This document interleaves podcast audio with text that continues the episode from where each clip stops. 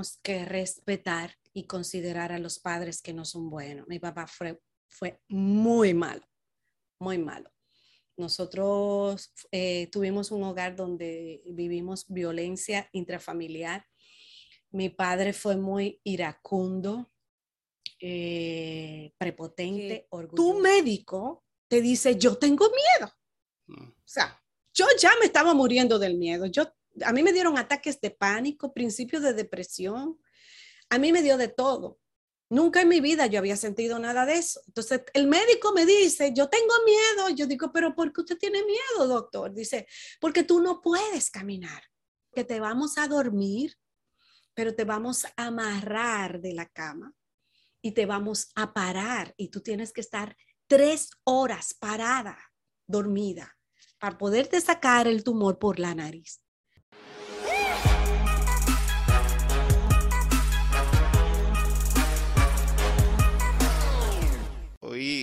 Tenemos una invitada para mí muy especial.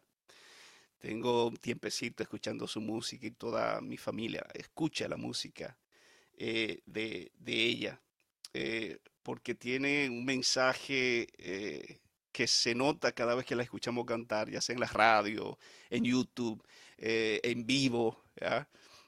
Que son experiencias que ella ha experimentado y que ella ha, tenido y cómo el Señor la, ha transformado. Y para mí es un gozo tenerla en esta, en esta, esta, esta noche.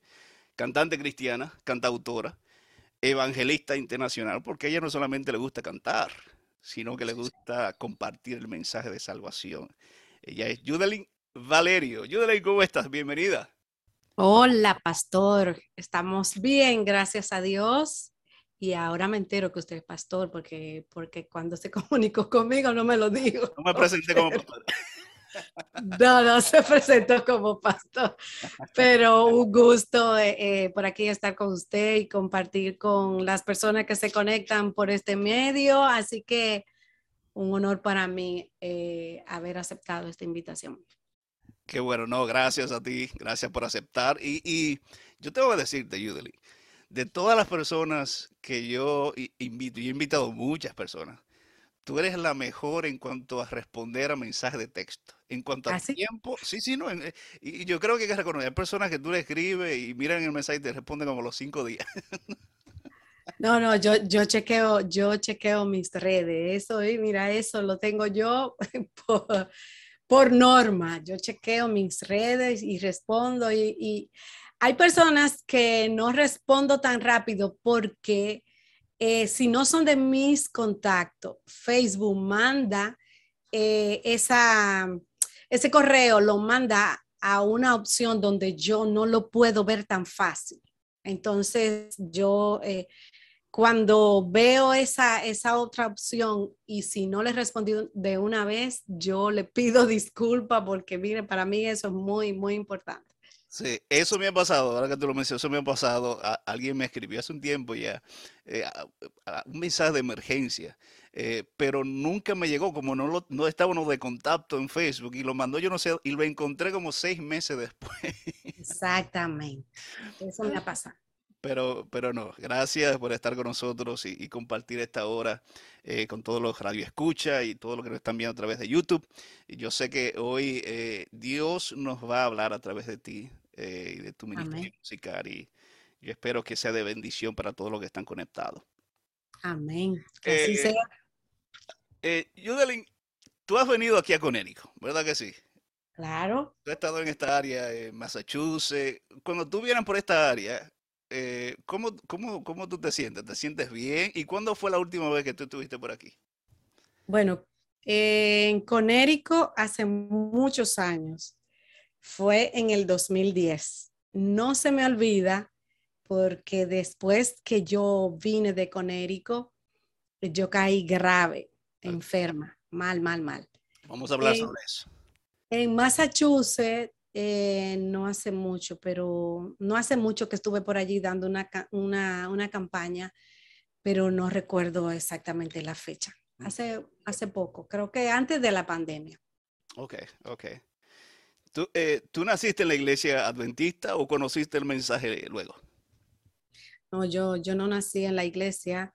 Yo conocí el mensaje a los 15 años. Okay. Eh, mi familia estaba pasando por una crisis bien fuerte y entonces eh, una amiga de, de, mi colegio me llevó una, una invitación, un volante, y con ese volante fuimos a unas conferencias y nos bautizamos seis. Wow. seis. ¿Eso fue dónde? ¿En qué provincia allá en Dominicana? Aquí en Santiago. Santiago. Ujú. ¿Cómo fue esa experiencia, ese, ese, ese encuentro? ¿Tuviste? eh, porque, y, y lo pregunto porque hay personas que se bautizan y luego tienen un encuentro con Jesús, pero de verdad. ¿Tú lo tuviste en esa ocasión o sucedió más adelante?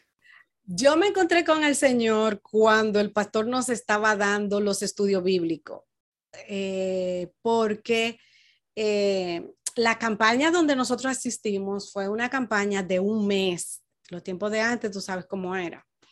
Entonces, es- esa campaña duró un mes y mientras estaba la campaña por la noche, eh, pues en el día los pastores iban a visitar a las personas y le daban los estudios bíblicos. Sabes que la fe de Jesús nada más, nada más tiene 20 lecciones.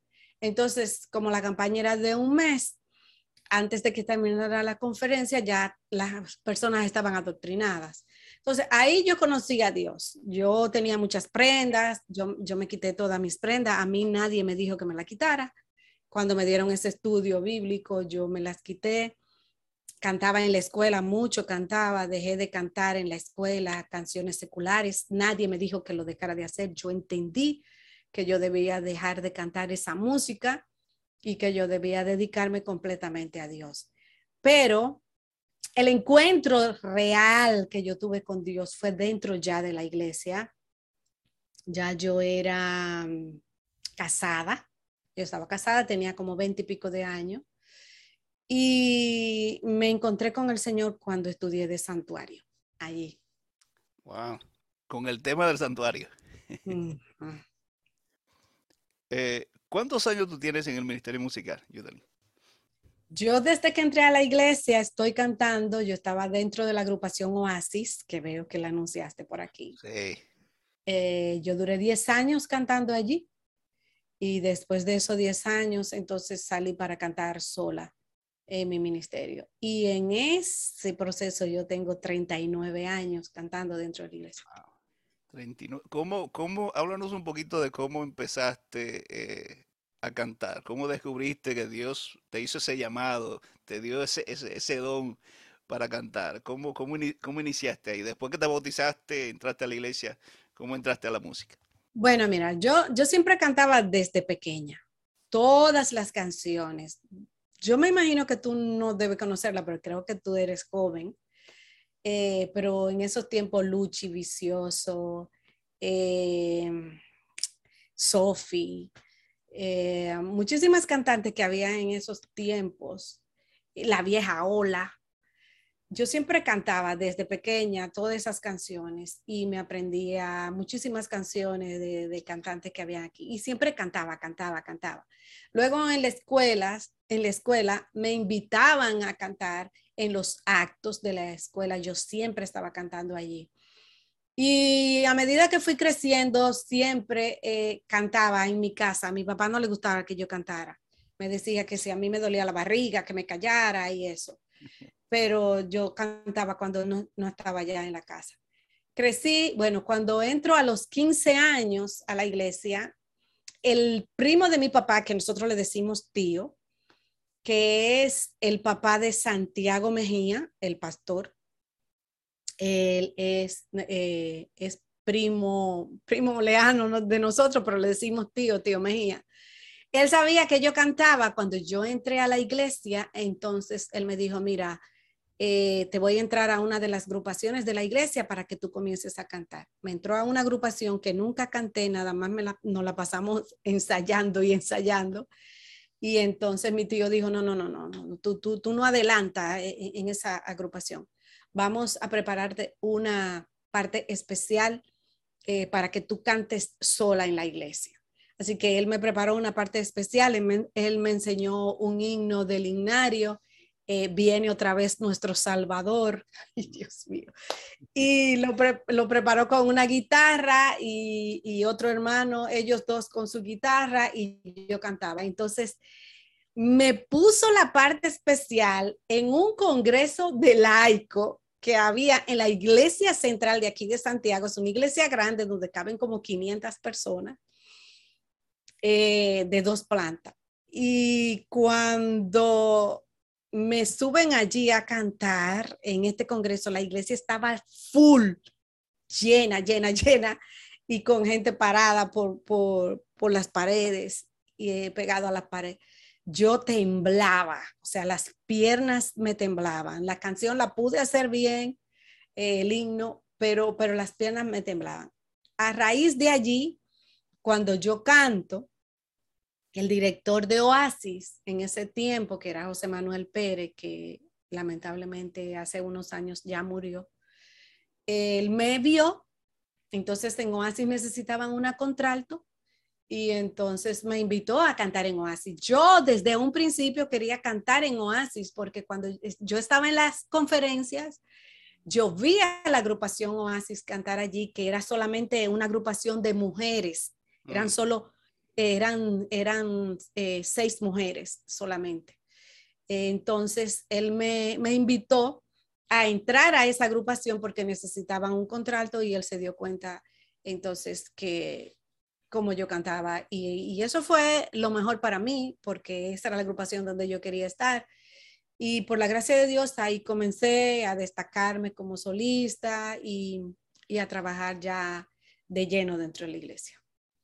Eh, cuando tú mencionaste los nervios, me, acordé de cuando me invitaron la primera vez a predicar en sábado. Yo tenía como 12 años, en el Día del Niño, allá en San Francisco de Macorís. Yo me temblaba los pies, así que yo, yo conozco ese... Y estaba llena la iglesia central de San Francisco, completamente llena, y fue una experiencia extraordinaria. ¿Cuántas producciones eh, tienes, Yo tengo siete. Siete ya. Ajá. Sí, tengo siete. Ah, la número siete eh, terminé de grabarla ahora, eh, en este año, sí, en el año pasado fue que la terminé de grabar. ¿Cómo se llama esa última?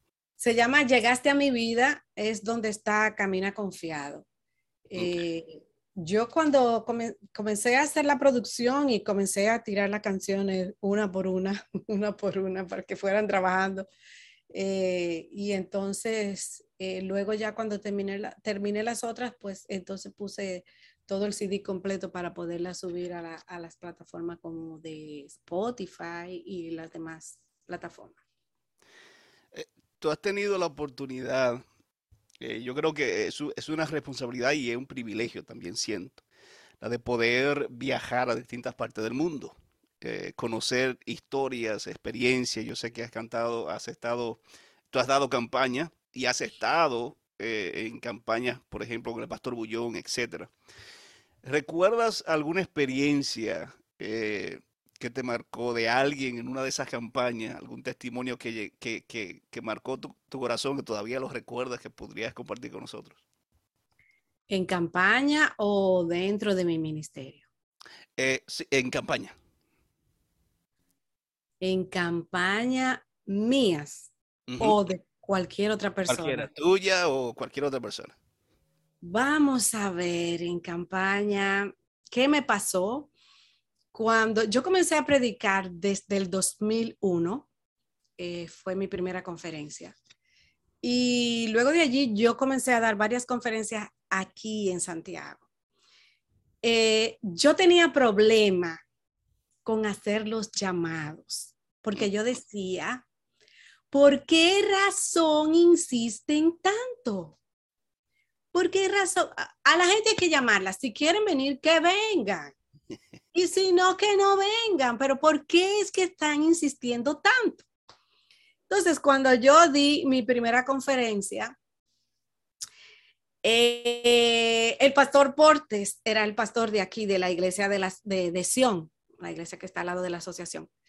Y fue en, en, un campito que yo di la conferencia. Cuando yo hacía los llamados, yo, que yo veía que la gente no se paraba, yo haga, el, eso me lo dijo el pastor, por agarraste el, eh, el, el, látigo, porque yo comenzaba a decirle muchas cosas a la gente para que la gente se parara. porque no se paraban.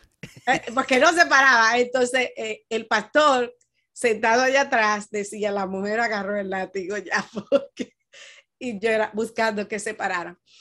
Eh, pero nada, la gente recibió el mensaje, pero claro, en esta conferencia no, no, no se bautizaron. Luego el pastor Portes eh, me dijo, te voy a llevar conmigo a algunas conferencias que yo estoy dando para que tú veas cómo hacer llamado.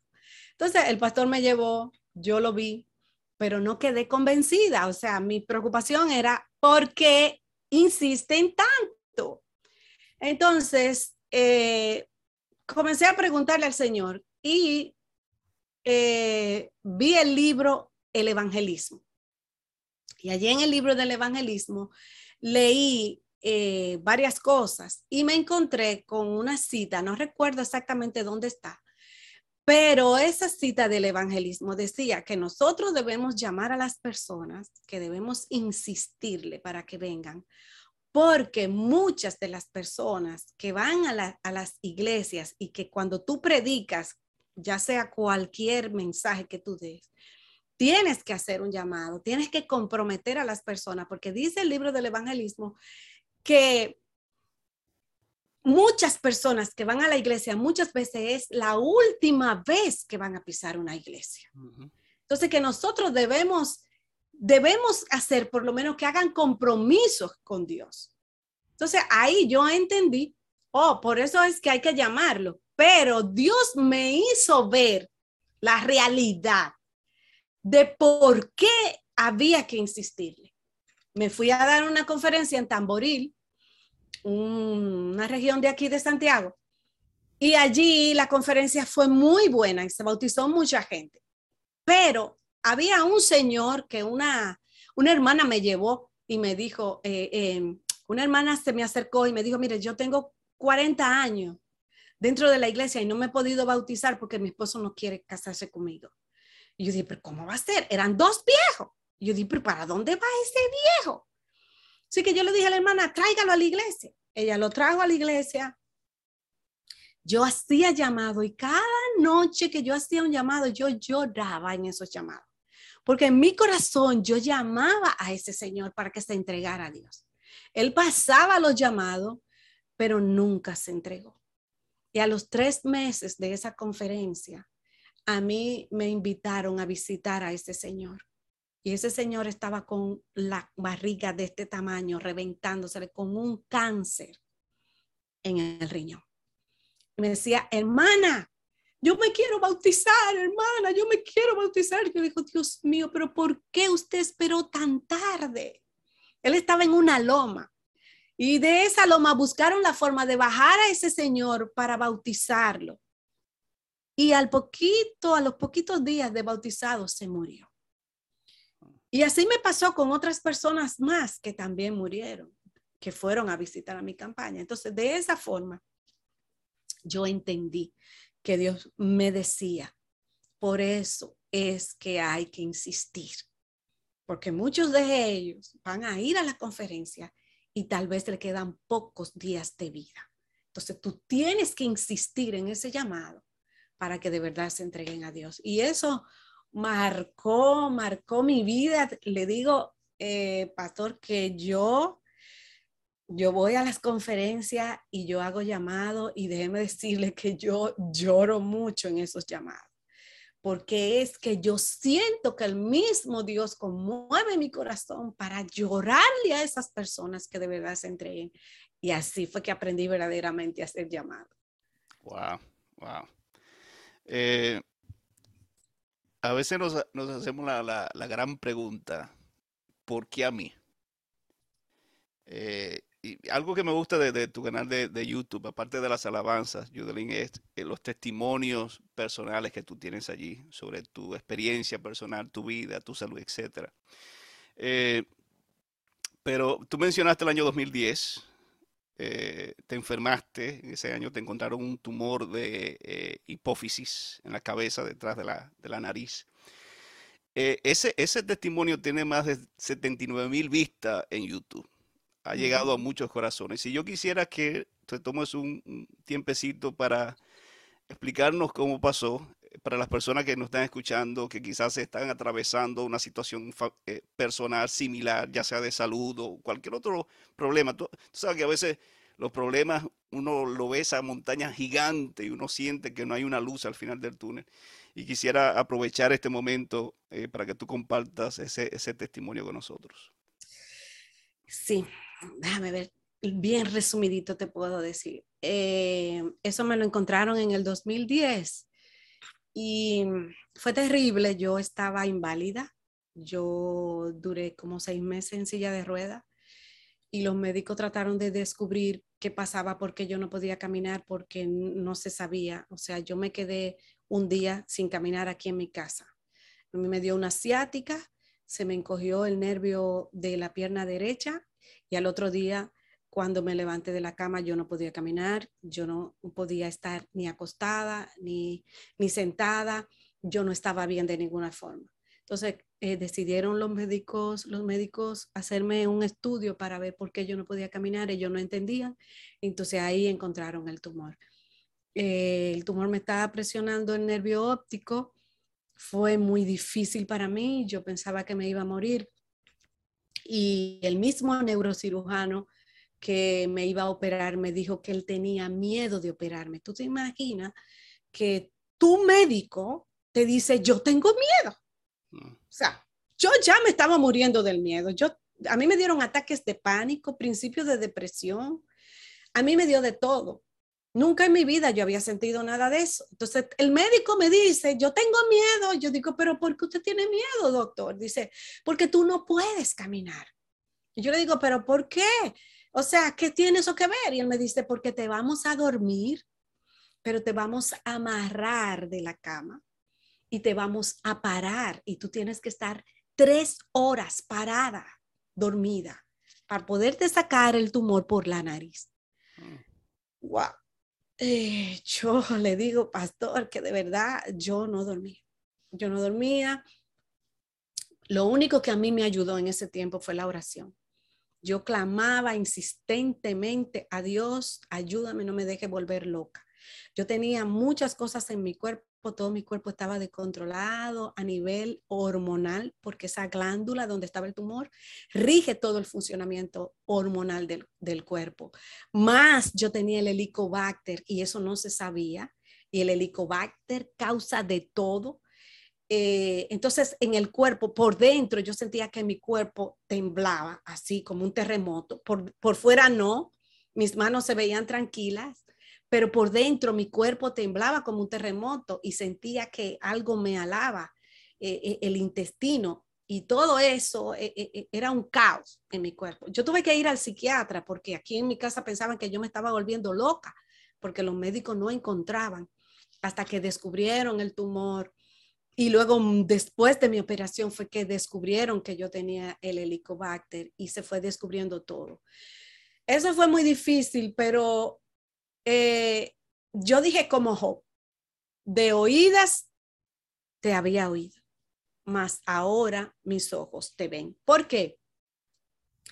Porque yo vi a Dios en medio de mi proceso de enfermedad. Yo había predicado mucho acerca de Job y de la fe pero de verdad mi fe fue grandemente probada, porque yo, yo pensaba que Dios iba a hacer un milagro y este tumor iba a desaparecer, pero el Señor me dijo, cruza la prueba. Y fue difícil, pero yo le dije a Dios, dame paz para yo poder enfrentar e, esa operación.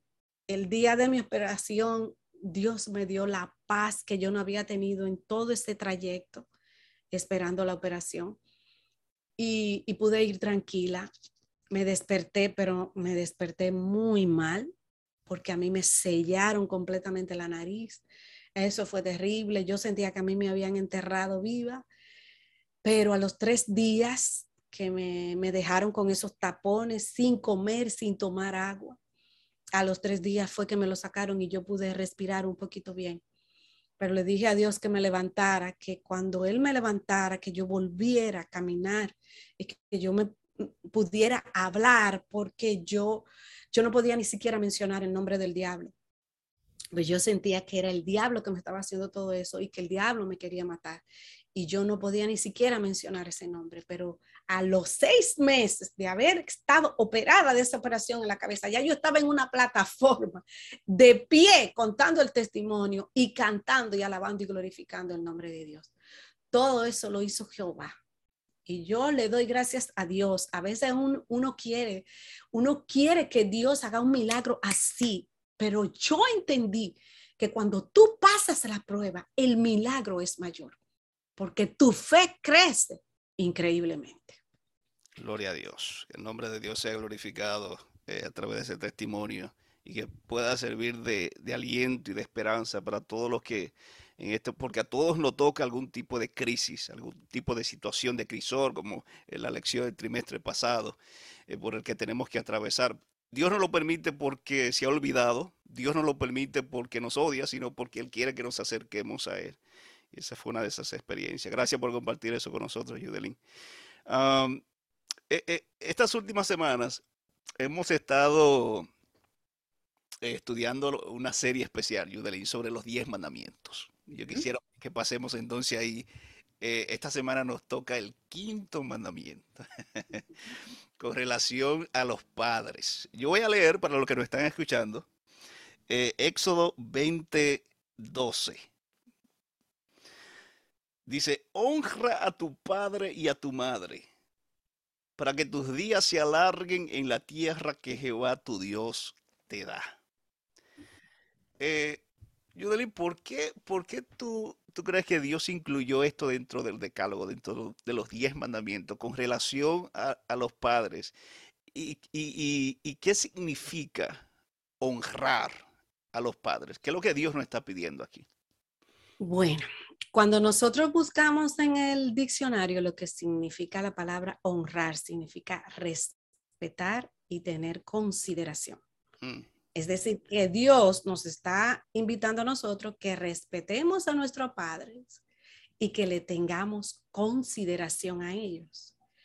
Es decir, que eso debemos meditarlo bien y yo me imagino que usted tiene otras preguntas más que ahí vamos a desarrollar mucho más eso. Eh, respetar, considerar. Eh, hay, varios sinónimos, podríamos, hay varios sinónimos de, lo mismo. ¿Por qué, ¿Por qué es tan importante para Dios que nosotros honremos a nuestro Padre? Mira, la Biblia dice, si tú no puedes amar a tu prójimo que ves, ¿cómo es posible que tú vas a amar a Dios a quien no ve? Entonces, si nosotros no respetamos ni le tenemos consideración a nuestros padres, ¿cómo es posible que nosotros vamos a respetar y vamos a considerar a Dios? Es lo mismo. Entonces creo que Dios hizo esto incluso para probarnos a nosotros. Para ver si verdaderamente nosotros amábamos a nuestro prójimo como a nosotros mismos, para, para ver cómo nosotros cumplíamos con eso. Es lo que yo creo. Además, nuestros padres fueron los que nos dieron la vida. Entonces, si mi padre y mi madre, que fueron que me dieron la vida, yo no los respeto ni los considero, volvemos al mismo punto. ¿Cómo yo voy a amar y voy a considerar a Dios? Entonces, creo que por esa razón Dios pone eso allí algunos, algunos hijos dirán, bueno, a esos padres que, entre comillas, se portan bien o se portaron bien, que no me causaron dolor de cabeza, es más fácil honrar o respetar por algunos eh, jóvenes, algunos hijos, y lo digo porque precisamente la semana pasada estaba hablando con un señor que no respeta a sus padres, ya son mayores, porque entre comillas fueron malos. Cuando la Biblia nos habla, Judelín, de, de honrar a nuestros padres, ¿se, ¿se, limita a aquellos que fueron, se comportaron bien con nosotros o incluye a cualquiera independientemente de cómo nos trataron? Bueno, lamentablemente tengo que decirte, y lo digo, y lo digo porque más adelante seguiremos desarrollando esto lamentablemente hay que respetar y considerar incluso a los que se portan mal. Porque vuelve la Biblia y te dice que cómo es posible que tú estás amando y queriendo y respetando a aquellas personas nada más que se portan bien o que actúan bien contigo. Pero la Biblia nos, nos llama a nosotros incluso a orar por nuestros enemigos. Entonces, los padres, aún siendo malos, hay que respetarlo y considerarlo, porque es un mandamiento. Entonces, si Santiago dice que el que ofendiera en un punto es hecho culpable de todo. O sea, si yo estoy guardando todos los mandamientos, yo estoy muy bien en la iglesia, estoy guardando todos los mandamientos, pero no respeto ni considero a mis padres, yo no he guardado ninguno.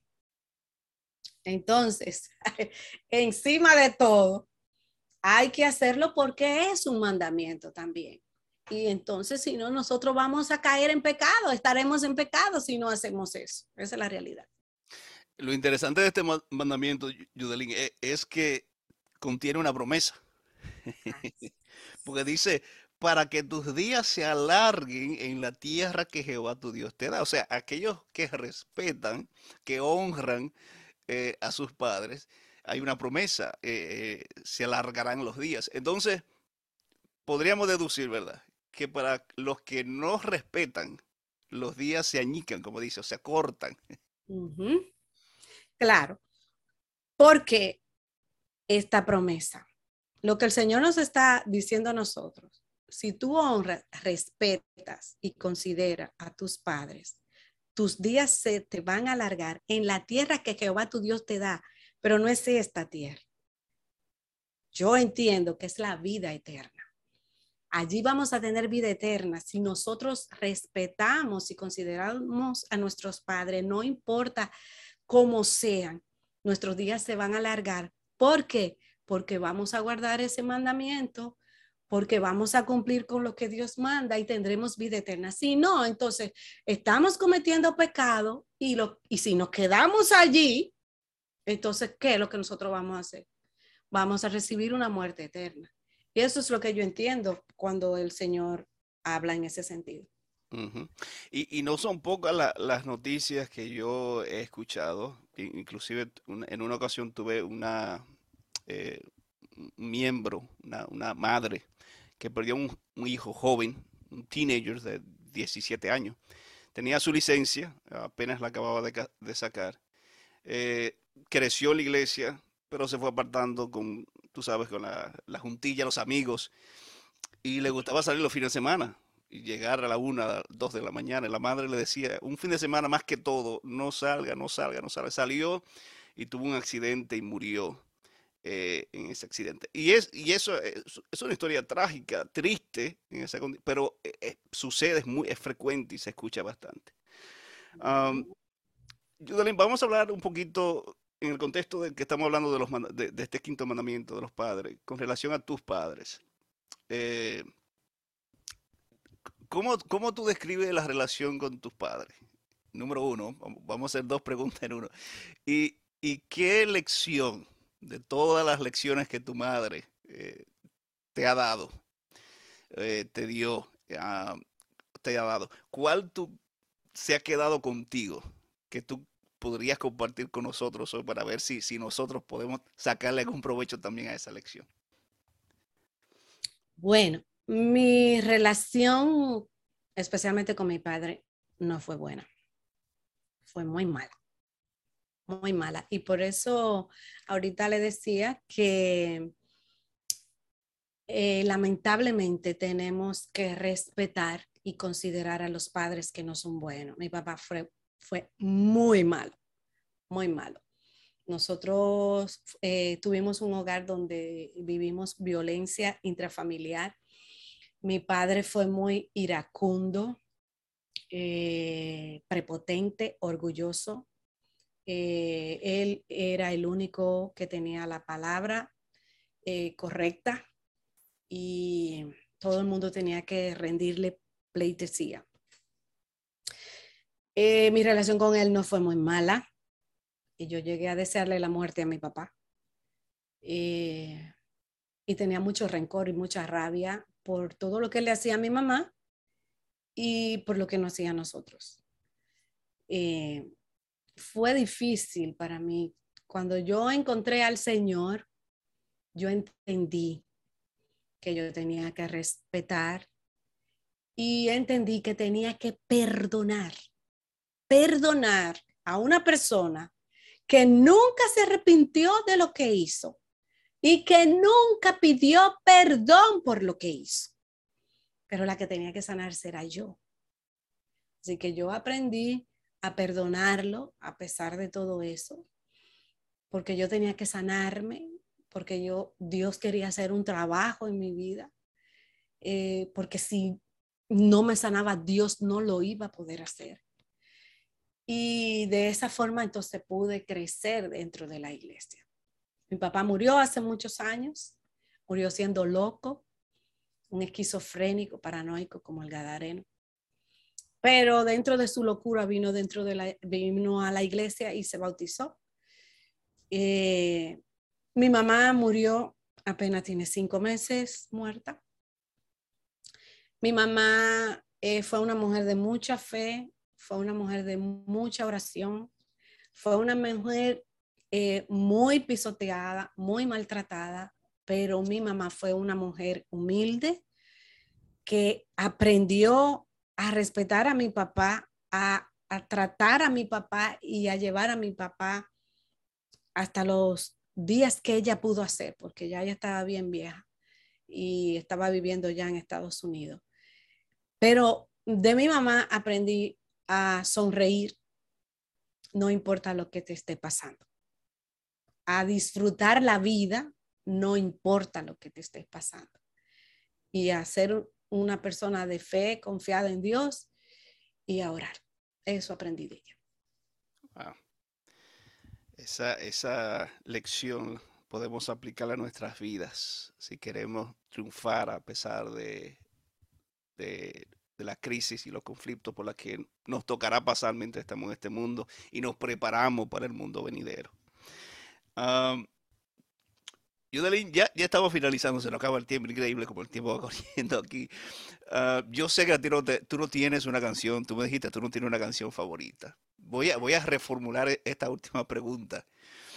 Eh, ahora mismo, en, el, en este tiempo, en el presente, en la actualidad, ¿qué canción de todas las que tú has escrito, de las que has cantado, eh, en este momento eh, tienes en tu corazón? Quizás no como favorita, pero, pero que está...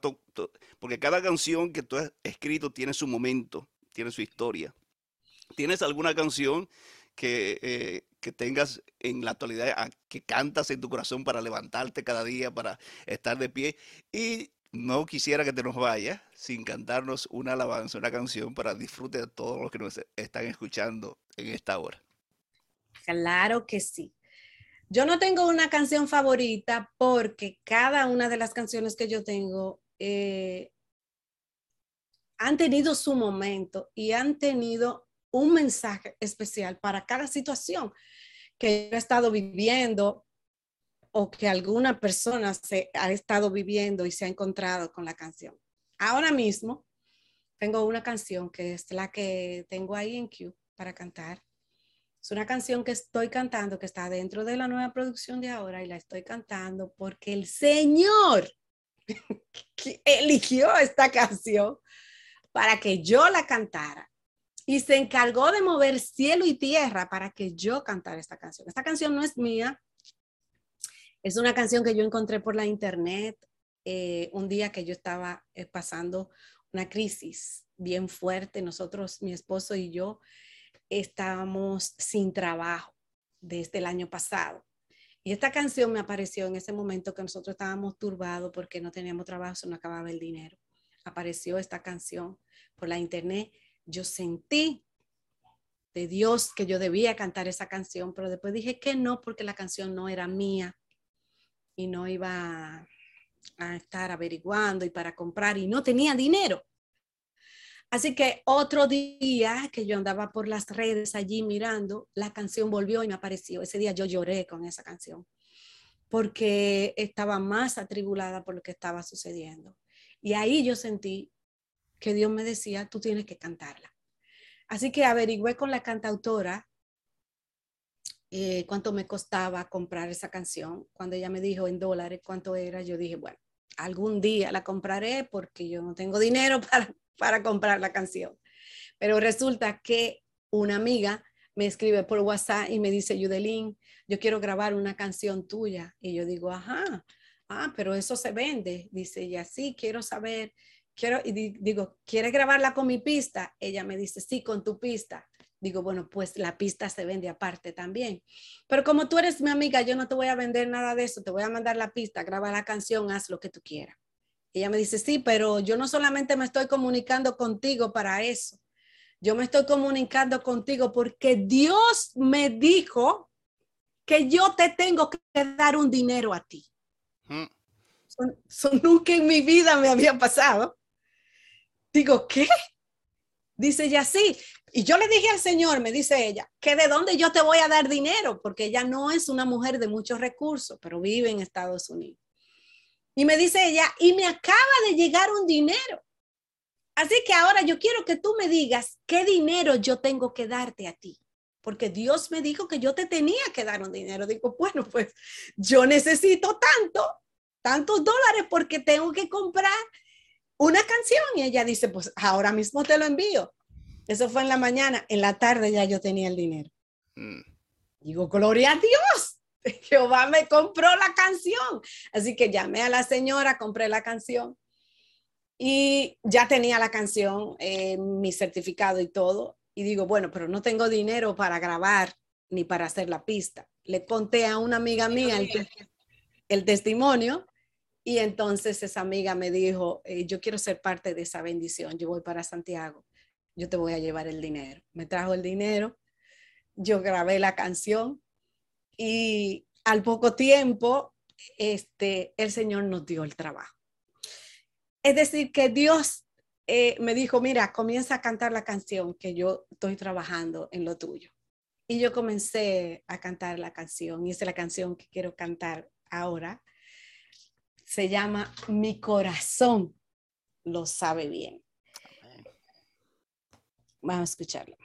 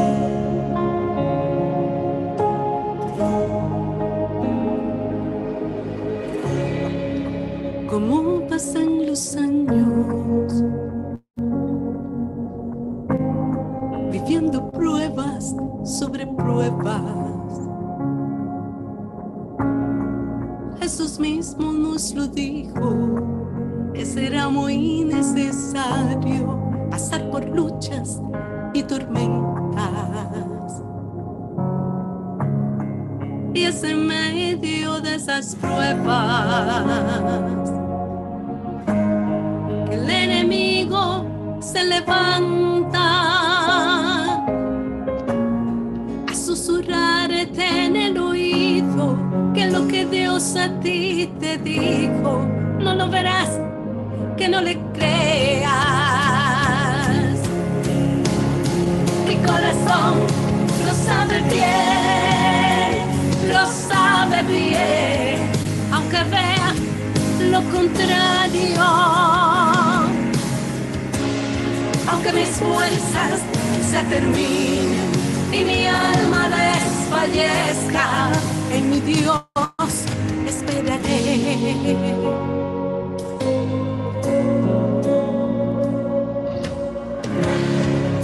Como pasan los años,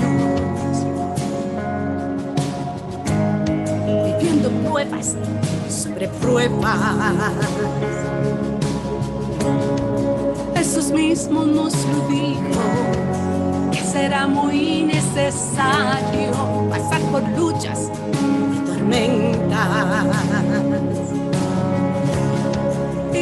medio de esas pruebas. El enemigo se levanta a susurrarte en el oído que lo que Dios a ti te dijo no lo verás, que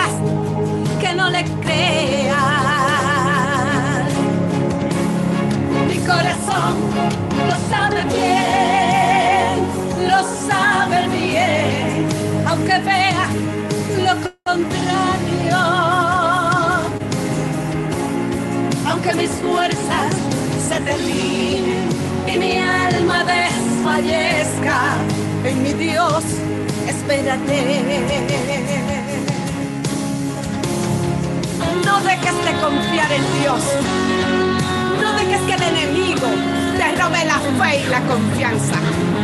No dejes que el enemigo te nuble de tal forma que no puedas ver el plan que Dios tiene contigo. Mantén tu fe. Mantén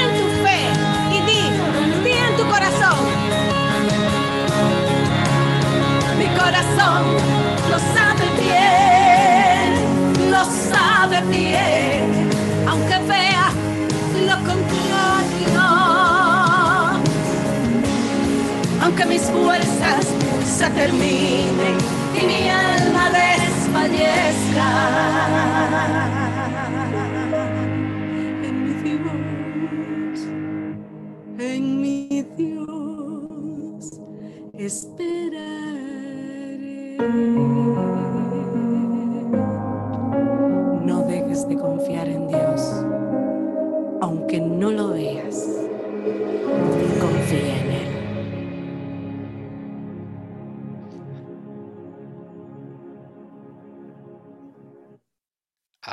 Alabado sea el nombre de Dios. Aquí me ponen en el chat, gloria a Dios, gloria a Dios. Alabado sea Dios. Yodelín, gracias eh, por esa alabanza. Eh, gracias por esa alabanza. Eh, le dio ese toque final a, a- a este programa en esta noche. Para las personas que te, que- que te quieren seguir, quieren seguir escuchando tus alabanzas, Yodelín, ¿dónde, dónde te pueden encontrar? Me pueden encontrar en YouTube. Siempre estoy subiendo allí todas mis producciones. Me puede encontrar en mi página judelinvalerio.com. Allí en esa página usted puede descargar mi música gratis, pero las recientes están en YouTube. Me puede encontrar por Facebook, me puede encontrar por Instagram, me puede encontrar en TikTok. Yo estoy allí subiendo mensajes de esperanza y también por eh, Spotify. Perfecto. So, allí está lo que me están nos están viendo en YouTube, eh, cbministerio.com, ¿verdad? Ese- e-. Esa es tu página. Ah, y también está súper activa allí en, en YouTube, eh, más de 11 mil seguidores, Yudelín Valerio, y también en Facebook. Y dijiste también eh, TikTok. TikTok, está, eso está bueno. Estás alcanzando los jóvenes a, a toda la generación. claro, yo estoy alcanzando otro tipo de gente por allá, por TikTok. Apenas yo, eh, yo comencé el TikTok en ese, en ese proceso que nosotros estábamos sin trabajo. Subí para animar a la gente y yo dije, no, no, no, si la gente que debe estar mal, yo tengo que decirle que no dejen de confiar en Dios y esos mensajes servían para mí. Y bueno, por allí, eso fue el año pasado, nada más tengo, nada más tengo como cuatro mil y pico de personas allí en TikTok, pero ha sido una bendición verdaderamente. Qué bueno, qué bueno. No, gracias de corazón. Te mandamos desde, desde aquí un abrazo grande y, y- y ya, ya escuché que tienes un tiempecito aquí que no vienes a Conérico. Tenemos que invitarte para que vengas por estos lados. Claro, claro, con mucho gusto, allá estaremos. A ver, Dios te bendiga mu- mucho, Yudeleín. Un abrazo grande y Dios, Dios guíe tu ministerio el resto de toda tu vida aquí. Amén. Gracias, pastor, y gracias por la invitación.